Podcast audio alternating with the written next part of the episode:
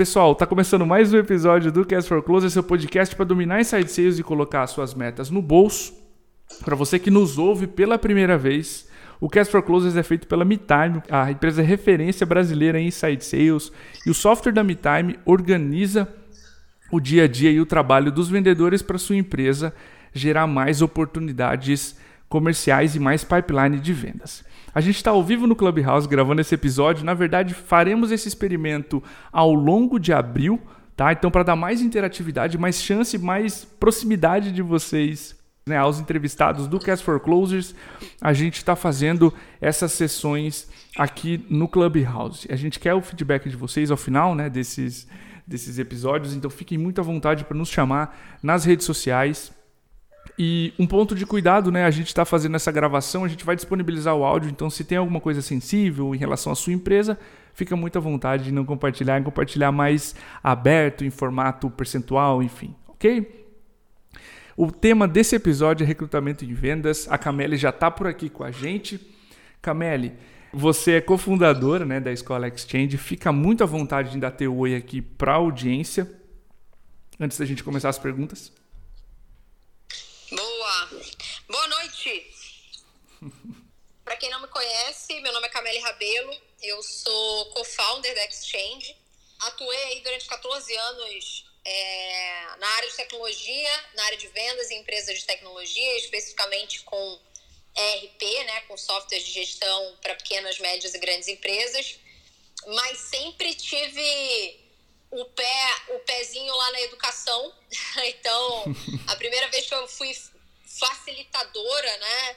É, que eu lembre, eu tinha mais ou menos 19, 20 anos quando eu fui convidada a ser facilitadora pela primeira vez num curso de formação de gestores.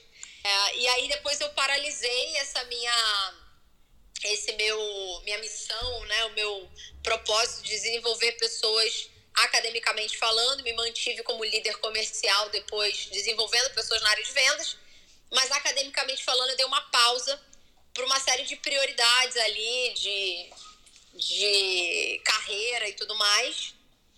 E voltei há alguns anos atrás como facilitadora de liderança e vendas, né? Em 2019, nós fundamos, eu e o Ricardo Aquino e a Bárbara Tapchuri, meus sócios, fundamos a Exchange, que é uma aceleradora de vendas e que foca em é, capacitação, né, em treinamento, mentoria e consultoria para operações comerciais.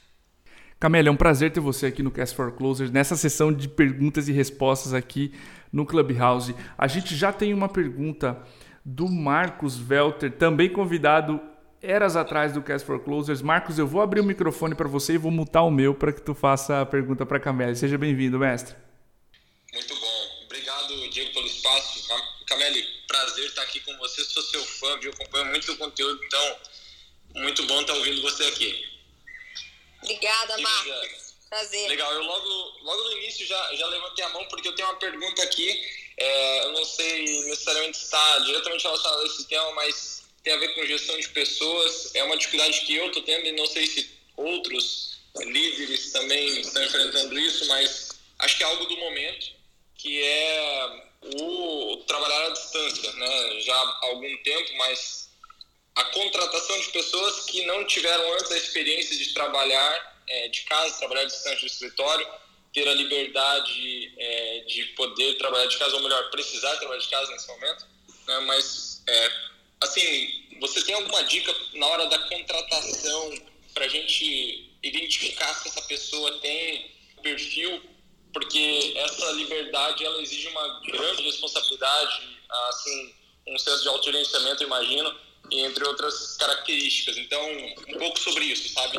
É, como liderar, como escolher as pessoas certas para trabalhar com você, independente se for do teu lado ou se for a quilômetros de distância. Boa, excelente pergunta, Marcos. É, eu fiz algumas, algumas contratações que aconteceram no período de lockdown, principalmente aqui em São Paulo, né? A gente ficou muito tempo é, em lockdown. E independente do lockdown, as empresas elas optaram por manter o home office. E, e acho que essa tua pergunta é super pertinente porque tende a ser uma tendência, né, a contratação ter essa, esse olhar de se, se o colaborador ele tem é, a capacidade de autogerenciamento, né, e o que, que ele conhece de metodologias para autogestão e principalmente produtividade, né, como manter a produtividade em home office, porque ali você está sozinho e, e aí eu acredito que isso esteja muito mais ligado a perguntas bem estruturadas de quem está entrevistando esse candidato para entender. E aí quando eu falo de perguntas bem estruturadas, é fazer perguntas focadas no passado, né? Nunca focada em como é que você tem feito hoje ou é, como é que você imagina trabalhar dessa forma para quem não trabalha, mas sim é, perguntas focadas em como era a rotina dele em empresas anteriores. Agora a gente já tem minimamente um histórico, né? Antes a gente não tinha, mas agora a gente já tem aí pelo menos um ano de de histórico para você fazer perguntas de como essa pessoa estava atuando em home office em empresas anteriores. Qual era a rotina dela? Né? Como é que ela fazia para se organizar? Como é que ela fazia para manter o foco? Você pode tentar entender se essa pessoa conhece minimamente de, sei lá, matriz de Eisenhower, é, técnica Pomodoro. O que, que ela conhece de elementos de alta performance e produtividade para trabalhar em home office? Então, acho que é legal fazer algumas perguntas para entender o quanto essa pessoa se autogerencia, mas sempre focado no passado, né? Me traz cases reais, me traz elementos reais para entender como é que você se autogerencia hoje. E acho que tão importante quanto isso é pensar num formato diferente do que a gente fazia no, no, no modo tradicional. É, eu acho que o nosso onboarding do formato tradicional ele era muito solto, sabe? Porque a pessoa ela estava ali do seu lado, você conseguiria, conseguia gerenciar melhor as atividades dela no onboarding. Hoje, em home office, eu aconselho que os gestores façam um processo de ágil onboarding, que nada mais é que o processo de onboarding usando métodos ágeis. Então, senta com o colaborador na segunda-feira, faz a modelagem de agenda dele da semana, coloca todos os invites na agenda e faz uma, uma daily para garantir, né, com aquelas três perguntas mágicas, que, que você fez ontem, como foi o teu treinamento ontem, o que, que você tem hoje na agenda, tem alguma coisa de ontem que você não conseguiu executar ou não conseguiu concluir, que a gente vai ter que remanejar para hoje, e tem algum, uh, alguma coisa que eu possa ajudar no teu processo de desenvolvimento para que você tenha mais sucesso, né? Então, aquelas três perguntas que a gente costuma fazer na dele com o vendedor, você vai usar a mesma, o mesmo mecanismo para o Agile Onboarding para quem acabou de entrar. Então, acho que tem um, um, processo que é entrevista, né? Fazer boas perguntas para entender o quanto essa pessoa já conhece alguma coisa de ferramentas e metodologias de autogestão. E na entrada dessa pessoa começar a criar essa disciplina de agenda através do Agile Onboarding. Excelente, obrigado, Camille. O Diego, tem espaço para mais uma ou eu tenho limite de uma só aqui? Como é que é? Marcos, ninguém levantou a mão ainda, cara, então tu pode seguir. Maravilha, tô adorando isso. É, o Cameli, olha só, legal, gostei do que você falou, e assim, uma coisa que é, tá acontecendo aqui, tá? Que aí eu queria a tua, a tua opinião. Isso eu vou fazer, eu vou seguir essas suas sugestões para os próximos, tá? É, então as próximas pessoas, sem sombra de dúvidas, vão passar por isso, mas eu tenho pessoas comigo. E aí, como é que, assim, você tem visto a galera fazer, ou como é que você tem feito, ou como é que você sugere fazer, enfim, é, para eu ajudar eles nessa virada de chave, sabe? De quem tem dificuldade realmente é, de, ter, de ter o autogerenciamento, de quem é, tem assim a, a, a dificuldade ou não conhece muito sobre isso, nem sabe como fazer. Eu não sei se realmente o microgerenciamento ele é pertinente nesse caso, pelo menos por um tempo? Enfim, qual é a tua opinião sobre? Boa. Eu acho que tem duas ações que você pode fazer com quem já está dentro de casa. É, uma primeira ação é colocar todo mundo na mesma página em relação a metodologias. Né? Então, dar um treinamento. Eu não sei o quanto vocês têm já hoje uma rotina de capacitação continuada. É, com o meu time, pelo menos na OMI, né, na época que eu liderava o time de vendas Naomi, nós tínhamos uma rotina intensa de treinamentos, então nós começamos com treinamentos diários de 30 minutos, né, que a gente chamava carinhosamente de TED Sales, por conta do TED Talk, então o treinamento ele tinha que ter uma duração máxima ali de 30 minutos, de 13 às 13h30 da tarde. E depois a gente foi passando um pouco mais esses treinamentos, conforme a maturidade da equipe foi acontecendo, mas é, mesmo quando a gente começou a espaçar um pouco mais, a gente nunca ficava mais de uma semana sem ter um treinamento. Então, é, o máximo que aconteceu foi ter um treinamento por semana, não menos que isso. Não passava nenhuma semana sem ter treinamento. Então, não sei qual é a tua intensidade de rotina de capacitação, mas eu incluiria uma capacitação focada em hacks de produtividade. Né? Então, passar para eles o que é uma matriz de Eisenhower, o que eles têm que priorizar, que são coisas importantes urgentes ou não importantes não urgentes, para eles começarem a entender que, tipo, grupo da família é aquela coisa que você olha na hora do almoço ou no fim do dia, que não é se você ficar toda hora dando F5 no e-mail, toda hora olhando o WhatsApp, você vai ser improdutivo. Então, dá alguns hacks de, de produtividade, tipo matriz de Eisenhower, ou de foco, tipo Pomodoro, né? Então, tipo, fica 25 minutos focado, 5 minutos de descanso. Então, assim, eu acho legal colocar a equipe na mesma página, porque talvez algumas pessoas conheçam esses hacks, outras não. Então, quando você dá um treinamento para todo mundo, você amplia a consciência de todo mundo sobre essas metodologias. E aí, a partir daí, eu não chamo de microgerenciamento, né? Eu chamo de gerenciamento. Eu acho que microgerenciar vai, é, é muito aquela coisa de o tempo inteiro que eu já vi gestor fazer isso, né? O tempo inteiro tá assim, e aí, como é que tá? E aí, quanto que você já fez? E aí, quanto que você já ligou? Quanto que você já. Sabe? Então, se você fica o dia inteiro é, em cima da pessoa querendo saber cada passo, é, cada movimento, aí você está realmente microgerenciando. Mas eu acho que quando você aplica é, Scrum na área comercial, você está gerenciando e não microgerenciando. E é uma forma super eficiente de gerenciar a equipe é, a gente já fazia isso antes do home office, pelo menos na minha equipe, a gente fazia, já usava métodos ágeis na gestão do time comercial antes do home office, então não foi nada impactante para a equipe continuar fazendo no home office. Eu, eu acho que o maior desafio é que muitos gestores não faziam, não aplicavam Scrum como método de, de gestão. E aí, quando começaram a aplicar na pandemia, ficou parecendo um microgerenciamento. Tipo, ah, a gente não tinha reunião todo dia, agora tem.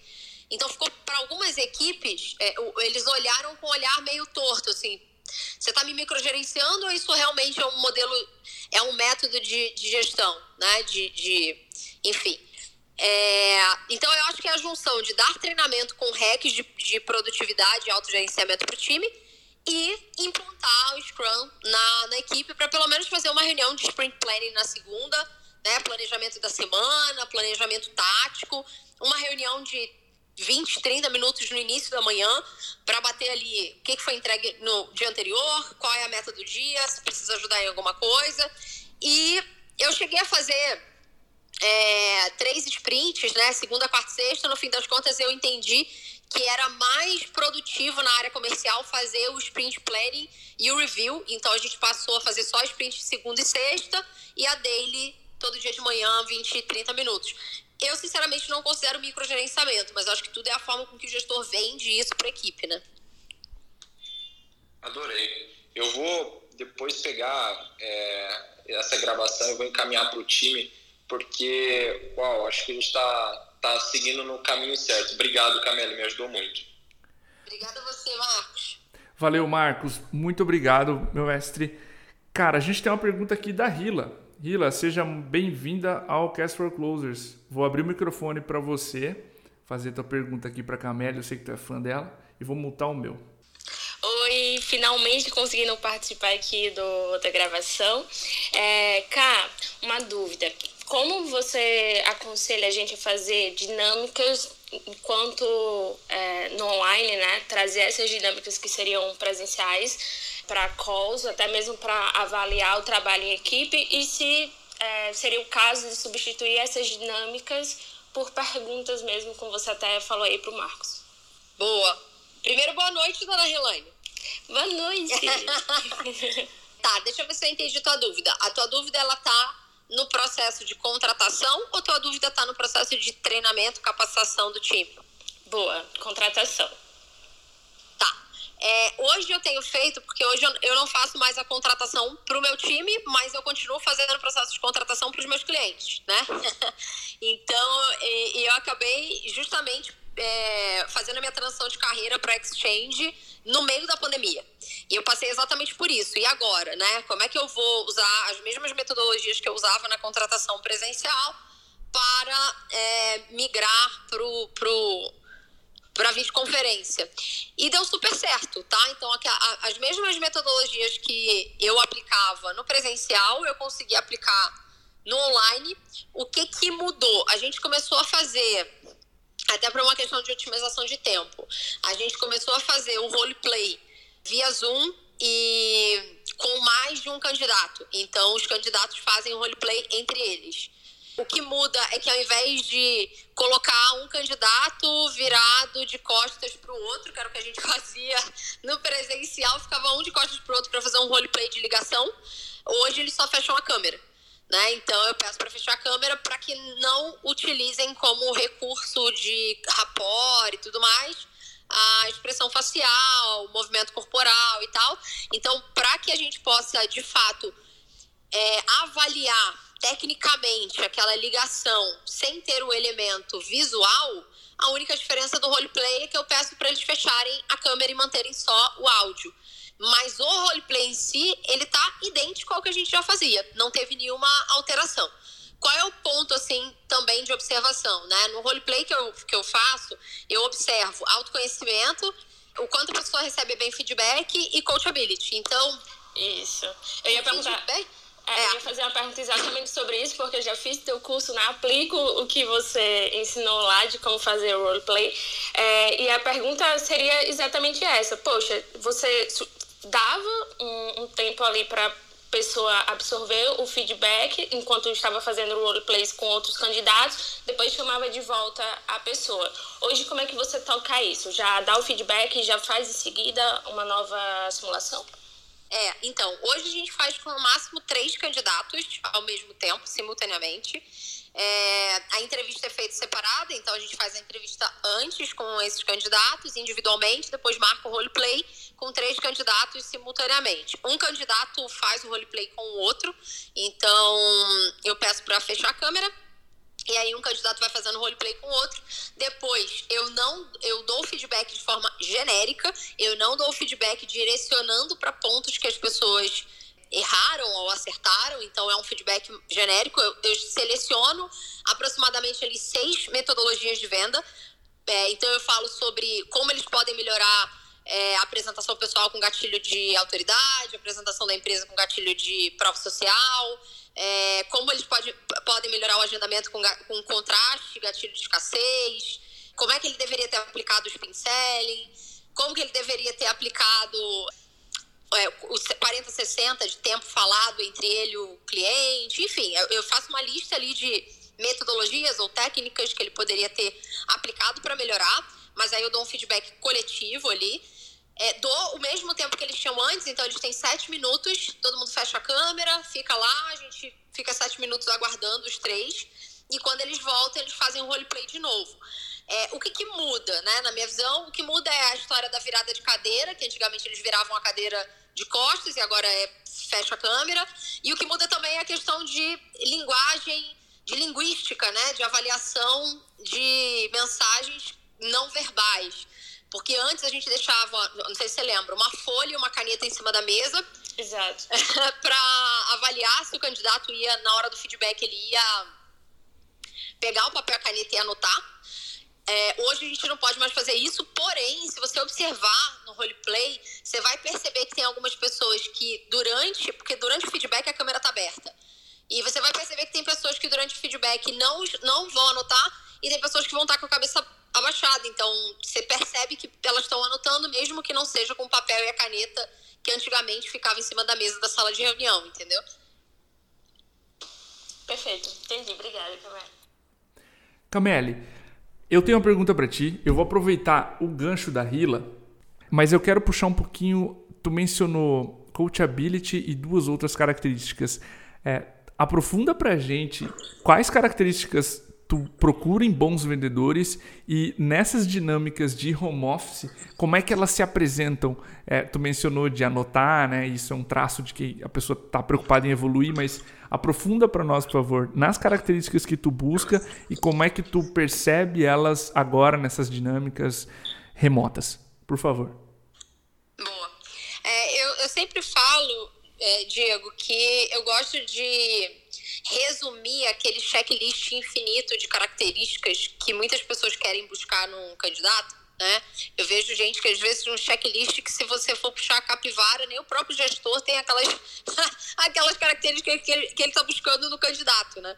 Ah, não, tem que, a pessoa tem que demonstrar que é, tem, tem criatividade, tem que demonstrar que é enfim, que tem um mindset de crescimento, tem que demonstrar não sei o quê. E assim, é tanta coisa para você, tanta coisa para você avaliar num candidato, é, que eu sinceramente eu resumi o meu processo, e isso deu certo. Eu resumi o meu processo em três características que são inegociáveis.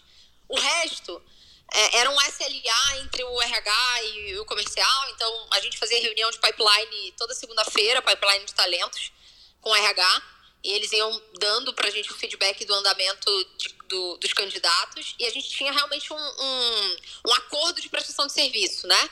Então tinha algumas perguntas que eram feitas pelo, pelo RH e algumas perguntas que eram feitas pelo gestor da área comercial para que a gente validasse todos os aspectos que eram necessários validar. Mas de características inegociáveis, o que, que eu quero dizer com isso? Ah, mas eu senti que a pessoa não é tão sei lá, ela não foi tão protagonista assim. Beleza? Vamos botar um, um ponto que todo gestor quer achar pessoas protagonistas. A pessoa Beleza. não pode ser vítima de jeito nenhum. Foi vitimista, já tá cortado. E eu falava assim, não necessariamente. Porque às vezes você contrata uma pessoa que por um contexto social, por um contexto por um contexto de vida, por um mapa de vida, ela, é, ela é vitimista, mas não necessariamente ela vai ser vitimista para sempre. Às vezes ela só precisa de desenvolvimento para se tornar uma pessoa protagonista. Então, vou pegar vitimismo como exemplo, tá? Putz, ah, mas a pessoa demonstrou uma característica é, na entrevista que me, eu achei que foi vitimista naquele momento e aí cortei. Eu falo assim, tudo vai depender do roleplay. Tudo. Ah, a entrevista não foi tão boa? Vamos ver no roleplay. Porque para mim, inegociável é autoconhecimento, feedback e melhorar com o feedback. Ponto. Isso é negociável.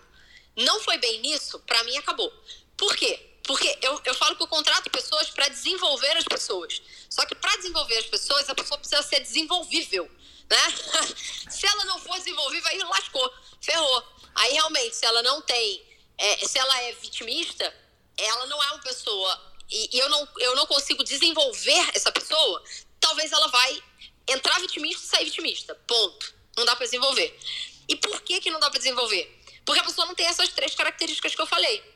Quer dizer, quando você faz um processo de coaching, é, a gente trabalha com autoconhecimento, né? Você começa a fazer perguntas de 0 a 10, que nota você dá para essa entrega, de 0 a 10, que nota você dá para aquela entrega, de 0 a 10, que nota você dá para essa entrega. E a pessoa precisa minimamente de ter autoconhecimento. Ela precisa saber que quando ela vai bem, ela tem que dar nota 10 para ela. Ela foi muito bem, tipo, não tem mais o que melhorar.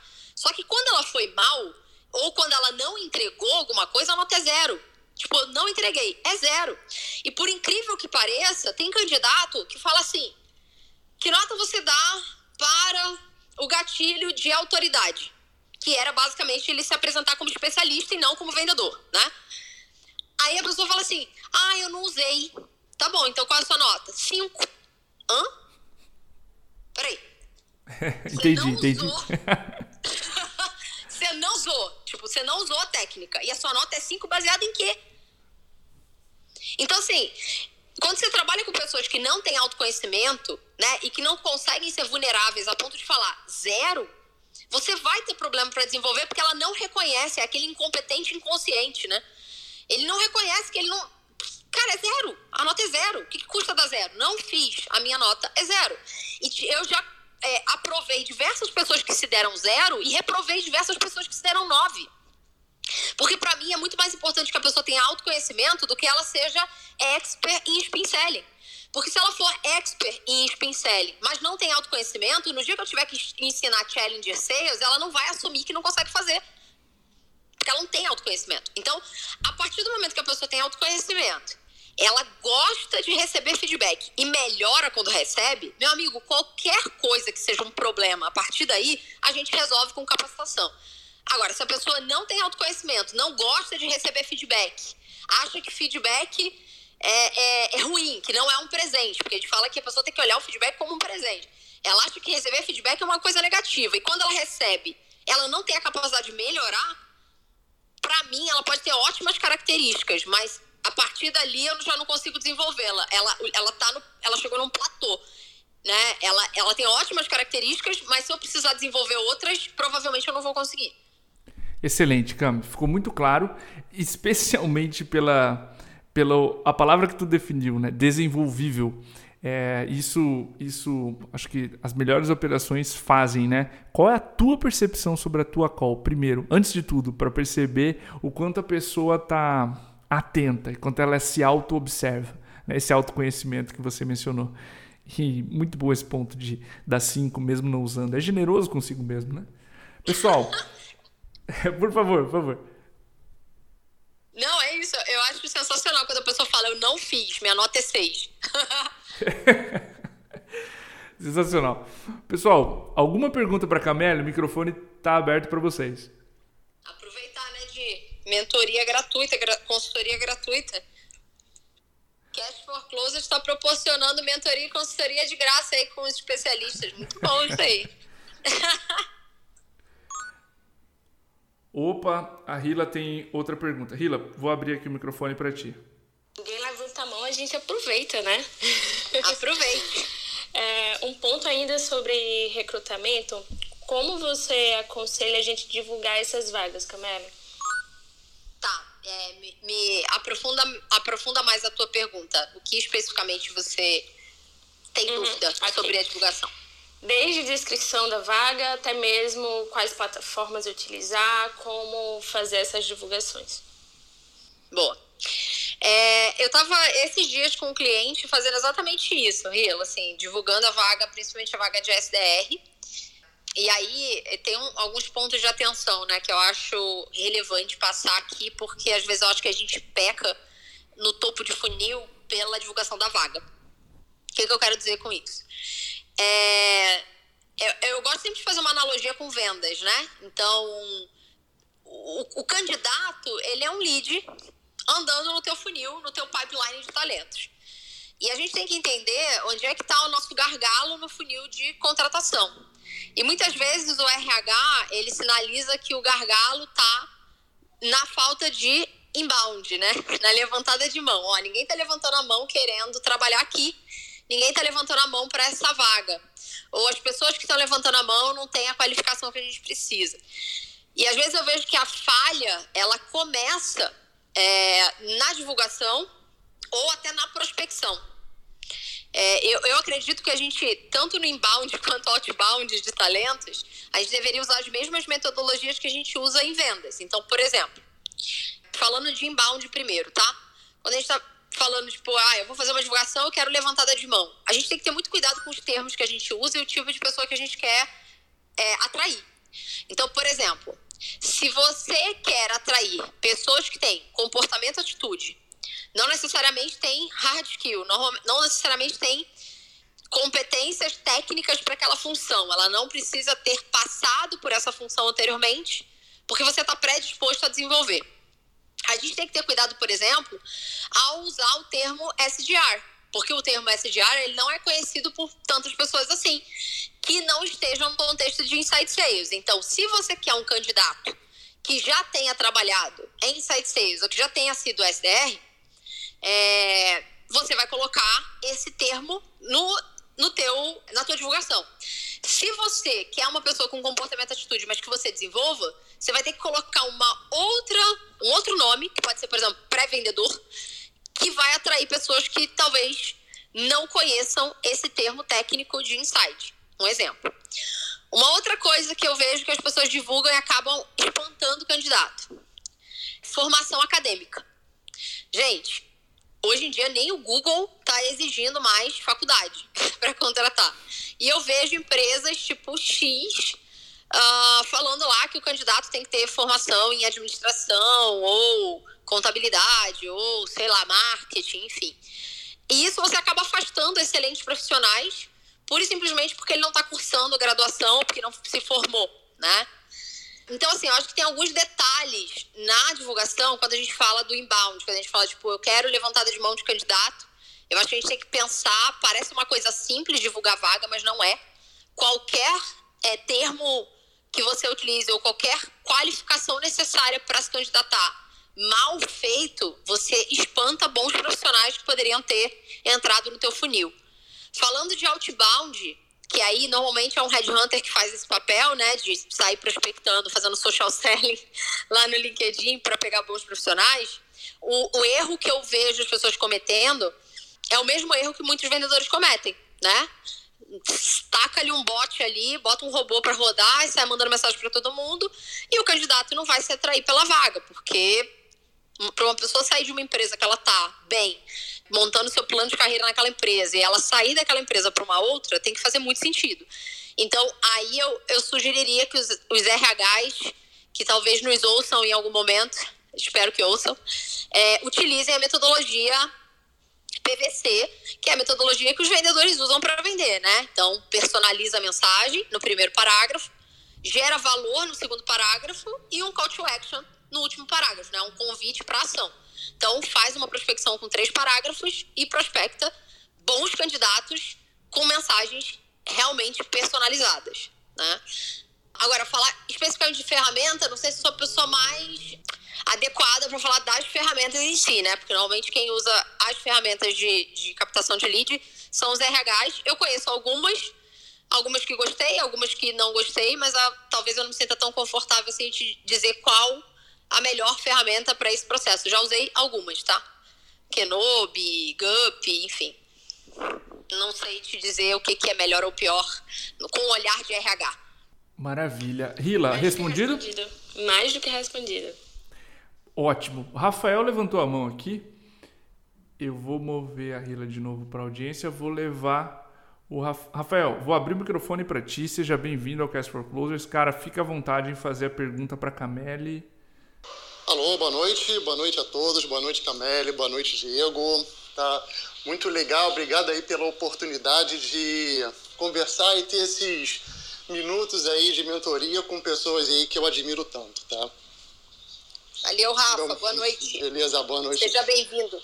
Ah, obrigado, obrigado, Camille, obrigado, Diego. É, então, a minha dúvida tá, é muito relacionado ao processo que a Camille citou em relação ao processo de uso de metodologias Agile dentro do processo de vendas. Né? É, quando a gente fala de Agile Onboarding, ou quando nós falamos de review e utilização de metodologias que de fato é, até de efeito visual que ajudam a fazer o acompanhamento do time de venda, tá? Eu consigo atuar, tá? na minha cabeça fica muito simples, porque eu também acabo atuando nessa linha e com essa linha. Com times é, até um pouco menores, né? com squads com um ou dois, dois squads. Eu queria é, ouvir aí da Cameli como que ela coloca esse processo em funcionamento quando você tem times, por exemplo, tem cinco squads, tem oito squads, como que você organiza é, as reviews, você junta todo mundo, como que você organiza as deles, porque se você colocar uma dele é, única para todos, se você não coloca uma dele única, se é uma review única, ou se cada squad você separa de forma diferente com cada um dos seus líderes. Excelente pergunta.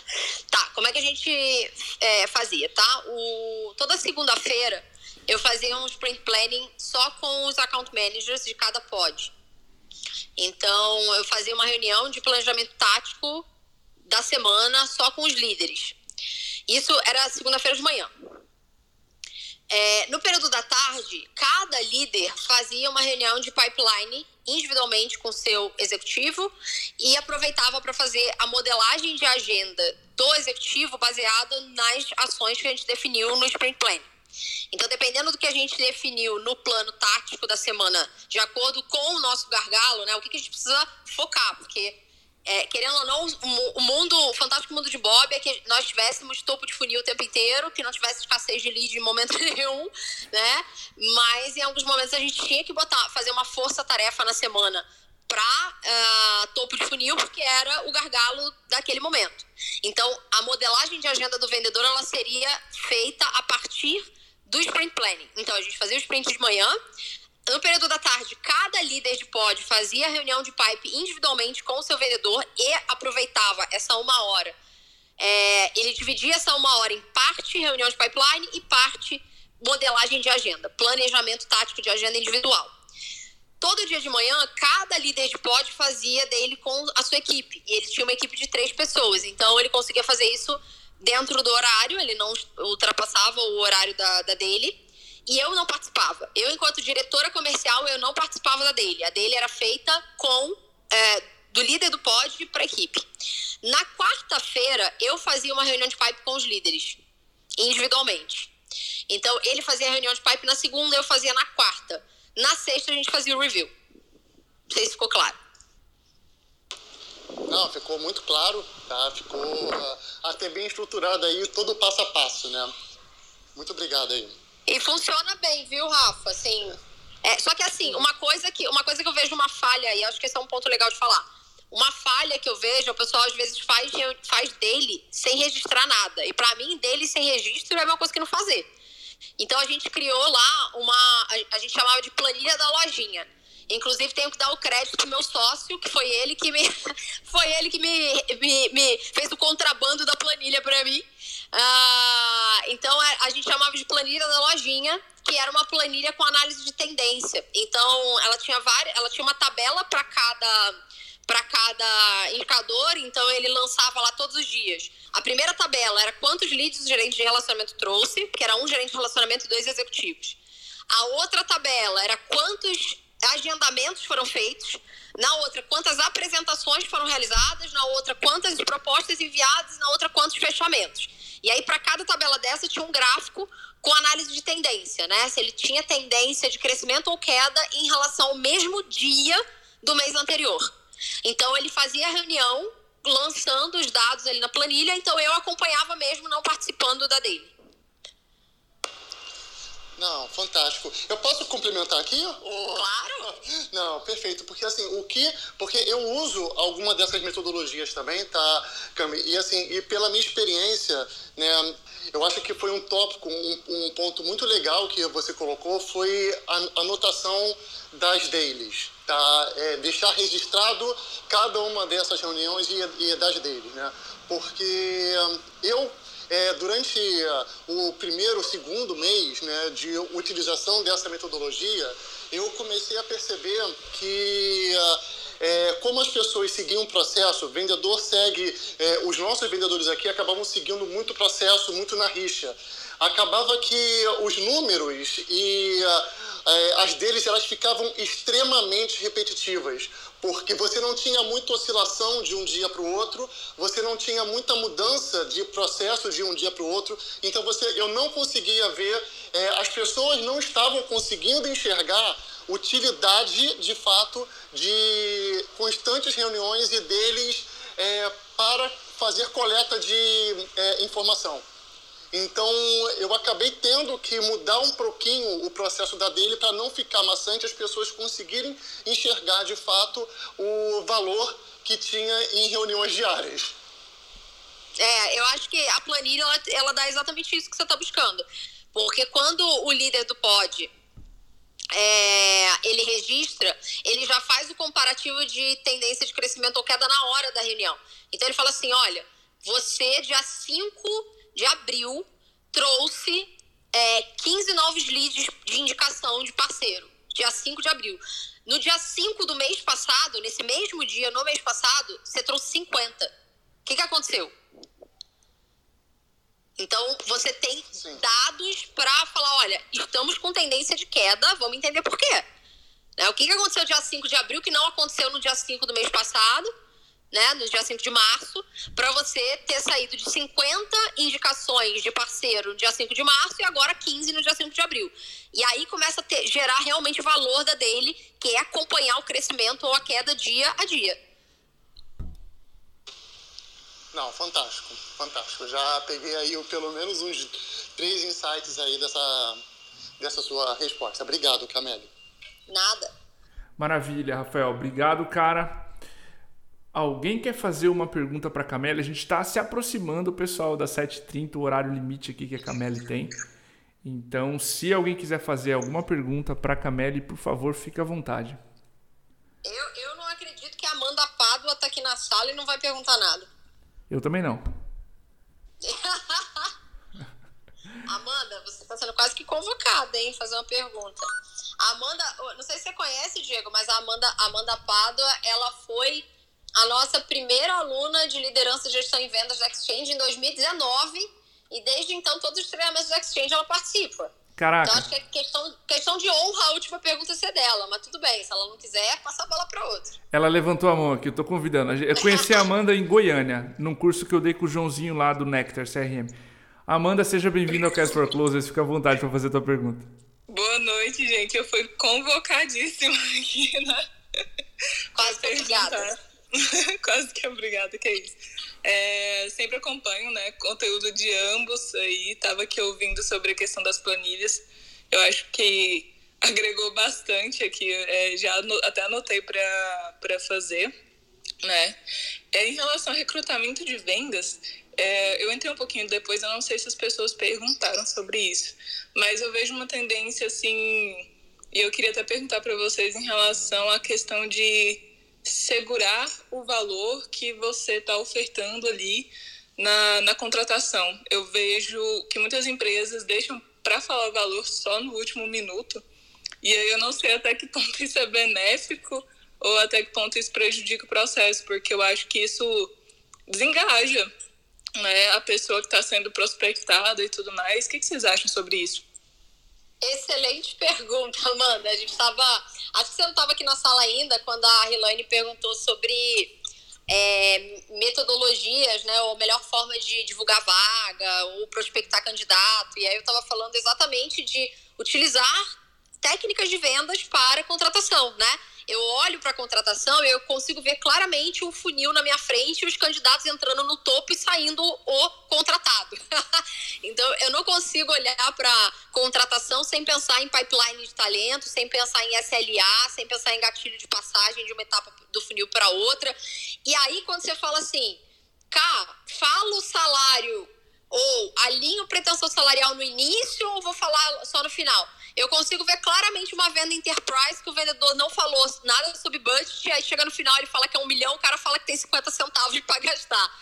Entendeu? Então, o mesmo, a mesma falta de alinhamento de um vendedor é, que vende, uma, vende enterprise, e ele não usa técnicas para entender se aquele cliente ele tem ou não tem budget para avançar no funil, é, a mesma, é o mesmo erro que se comete quando você avança no funil com o vendedor ou enfim, ou com qualquer candidato que seja, e você não alinha expectativas de remuneração, né?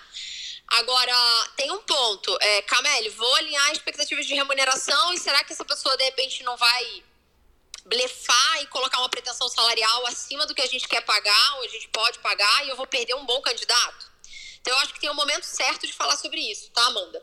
E que momento certo é esse? Aí eu vou, vamos usar técnicas de negociação técnicas de Harvard de negociação que a gente usa na venda com o candidato. Né? Então, o que a gente tem que fazer? Basicamente, as técnicas que eu uso para vendas são é, BATNA, valor de reserva, zona de possível acordo. Isso deveria existir no processo de seleção do candidato até finalizar com o candidato que você escolheu. Como que a gente faz isso? É, BATNA, para quem nunca ouviu falar, traduzido para o português, né, é, seria o melhor acordo caso você não feche, melhor, a melhor escolha que você tem caso você não feche um acordo. Então vamos pensar no candidato. Caso esse candidato não aceite a minha proposta, qual é a melhor alternativa que ele tem? Eu preciso entender isso. Ele está participando de outros processos? Ele está insatisfeito onde ele está? Ele quer sair de onde ele está? Ele é louco pela empresa que eu trabalho? Ele é apaixonado pela empresa? O sonho da vida dele é trabalhar na minha empresa? Então, dependendo do, do, do meu Batna, pode ser que eu tenha que abrir mais concessões ou menos concessões na hora de negociar salário com esse candidato. Então, o grande segredo é elevar o nosso Batna enquanto recrutadores, enquanto líderes de vendas, é elevar o nosso Batna e diminuir o Batna do candidato.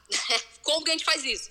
Fazendo perguntas. Então, você faz perguntas estratégicas para que o candidato te conte o nível de insatisfação que ele tem, onde ele está, o quanto tempo, há quanto tempo ele já está lá tentando uma, uma promoção e não consegue. Então você começa a fazer perguntas que fazem ele refletir o quão ruim seria para ele continuar onde ele está e o quão bom seria para ele entrar, é, é, passar nessa vaga. Então, automaticamente, a gente aumenta o nosso Batna e diminui o Batna do candidato. Acho que essa é a primeira estratégia. Fazer o candidato falar que quer loucamente trabalhar na sua empresa. Isso aumenta o teu Batna enquanto entrevistadora. Falando de valor de reserva e zona de possível acordo, o que, que é isso? Valor de reserva é basicamente até onde eu consigo ir no valor dessa vaga e o valor de reserva do candidato é o mínimo aceitável. Então eu nunca pergunto qual é a pretensão salarial do candidato. Eu sempre pergunto o seguinte: qual é a sua pretensão salarial mínima saudável? Então eu quero entender assim, qual é o mínimo que a gente consegue trabalhar para que isso seja saudável para você. Então, normalmente a pessoa já entende que não é para ela jogar a pretensão dela, tipo, ah, meu sonho é ganhar 15 mil. Não, qual é a tua pretensão salarial mínima saudável para entrar na empresa? É o mínimo que ele consegue aceitar é, para iniciar a jornada dele na empresa. A partir daí, a gente compara a pretensão dele com a pretensão da empresa e a gente tem valor de reserva do candidato, valor de reserva da empresa. Em alguns casos, vai existir o que a gente chama de zona de possível acordo. Né? Então, imagina que o mínimo que a empresa paga é 5 mil, o máximo que ela chega é 8 mil. E o candidato coloca que a pretensão salarial dele é, seria 6 mil. Isso está entre os 5 e o 8. Só que você ganha pontos se você contratar por 5. Então, entende-se que se o teu valor mínimo é 5 e o valor mínimo dele é 6, você talvez tenha que fechar com ele em seis. Porém, você pode fazer uma tentativa de chegar no meio do caminho, né? Então, tipo, ó, nem cinco, nem seis, vamos em 5,500, que é o que eu consigo chegar. Então, é tentar descobrir qual é o valor de reserva dele, o valor de reserva da empresa e se existe uma zona de possível acordo de negociação nessa pretensão salarial mínima saudável. Assim, sensacional, né? Aula. Aula, eu tô falando, gente, eu faço todos os treinamentos da Cameli. Tem, tem coisa pra aprender. Sempre, Reika. Se tiver outro treinamento da Exchange, eu não for convidada. Corta relações, né, mano? Eu corto relações, totalmente. Legal, legal, Amanda. Bom saber que ela respondeu. A gente tem uma última pergunta, Cameli, do Wagner. Posso abrir aqui para perguntas? Dá tempo, né? Claro, dá sim. Amanda, obrigado. Wagner, seja bem-vindo, cara. Levant... Coloquei aqui no microfone. Muito obrigado, Diego. Muito obrigado, Cameli. Vocês estão me ouvindo? Tô te ouvindo sim. Seja bem-vindo. Maravilha. É, agradeço a oportunidade. Sou um super fã aí é, dos dois, tanto do Diego quanto da Cameli. É, sou novo na área de vendas, é, vendo o perfil de cada pessoa aqui, me sinto até um pouco é, no fogo aí, brincadeira, mas atualmente eu trabalho né, numa empresa de tecnologia na área de vendas também como Inside Sales. Né, eu sou bem novo mesmo na área, tenho só seis meses de experiência. E uma coisa que eu sinto falta, assim, né, na empresa que eu tô hoje, é essa questão de treinamento.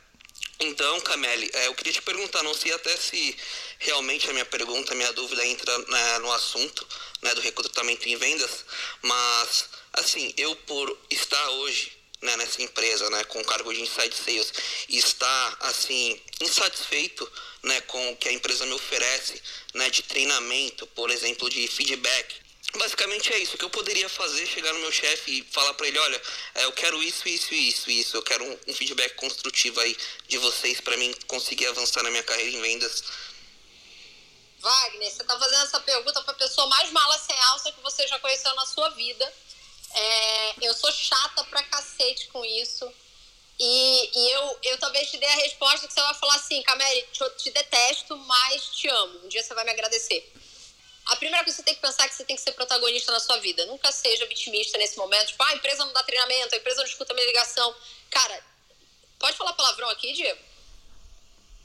Liberado. Não sei se tem fit. Liberado. Liberado. Wagner, foda-se o que a empresa tá fazendo. Você tem que fazer por você. E aí, assim, ah, não tem treinamento? Cara, vai buscar treinamento fora a empresa não faz é, coaching técnico na tua ligação, não avalia a tua ligação, sabe o que você vai fazer? Você vai procurar pessoas que trabalham na mesma função que você trabalha, não precisa ser líder de vendas, não. Profissionais que trabalham na mesma função que você trabalha, lá no LinkedIn, mas que tenham mais tempo de experiência que você, e você vai chamar para um benchmarking. Você vai falar, cara, eu gostaria muito de fazer um benchmark com você e trocar uma ideia. E aí, quando você for fazer esse benchmark, você pergunta para ela o seguinte: é, qual é o teu plano de carreira? E aí, se ela falar assim, ah, eu quero ser líder de vendas. Porra, você topa me usar como cobaia? É, posso trazer algumas ligações minhas para você ouvir e fazer uma mentoria comigo? E aí você aproveita, já se desenvolve no teu plano de desenvolvimento individual, já usa isso no teu PDI e me ajuda a me desenvolver. Até alguém que tem mais tempo de, de vendas que eu, ouvindo a minha ligação e me dando feedback e me mentorando. Cara, eu tô pra te falar que tem uma porrada de vendedor que gostaria de fazer isso com você. Então, assim, esquece a empresa, porque quando a gente fala de carreira, cada um cuida da sua. A empresa não vai cuidar da sua carreira, não vai cuidar do teu PDI. 99% das empresas não estão interessadas em desenvolver pessoas. Essa é a grande verdade. Né? Até porque se te desenvolve, se se desenvolve demais, acaba indo embora. então, a política do pão e circo ainda continua, é, é, ainda continua sendo infelizmente priorizada por muitas organizações. Então, cara, esquece empresa, esquece o que o teu líder pode fazer por você e foca no que você consegue fazer por você sozinho. Não sei, se, não sei se doeu muito na boca do estômago, mas um dia você vai me agradecer. Sensacional, Camille. Obrigado pela, pela oportunidade aqui, pessoal, de trazer esse conteúdo para vocês. Wagner, obrigado mais uma vez pela tua pergunta também. Ótimo assunto, né? Esse protagonismo de carreira. Com essa pergunta a gente encerra esse episódio aqui. Camille, mais uma vez, obrigado pelo teu tempo, por tirar esse, esses 60 minutos aqui, dar esse papo, essa, essa mentoria, essa aula gratuita aqui pro pessoal. Fica à vontade para dar um abraço aqui na galera. Boa, eu que agradeço. É, eu, eu, eu como sempre, sendo polêmica, Wagner. Depois você pode me chamar no privado e me mandar a merda. Ah. ah, mas é, é, é, é uma grande verdade, né? A gente precisa ser muito protagonista na nossa carreira, porque senão a gente não decola. E eu que agradeço, agradeço o convite, espero que a galera tenha curtido aí algumas técnicas de vendas que foram hackeadas para o processo de recrutamento e seleção. Eu acho que se todos os profissionais de RH e os líderes de vendas olharem para o funil de contratação com um olhar de venda, né? Desde reunião de pipeline na segunda-feira com o head de RH para saber como é que está o andamento do funil, até usar técnicas para prospectar candidatos e negociar salário com candidatos, a gente com certeza vai ter um processo muito mais fluido na contratação do que simplesmente olhar recrutamento e seleção como algo apartado da área de vendas. Com certeza. Quero agradecer a todo mundo que esteve aqui, para você que acompanhou esse episódio até o final. Um abraço e até o próximo.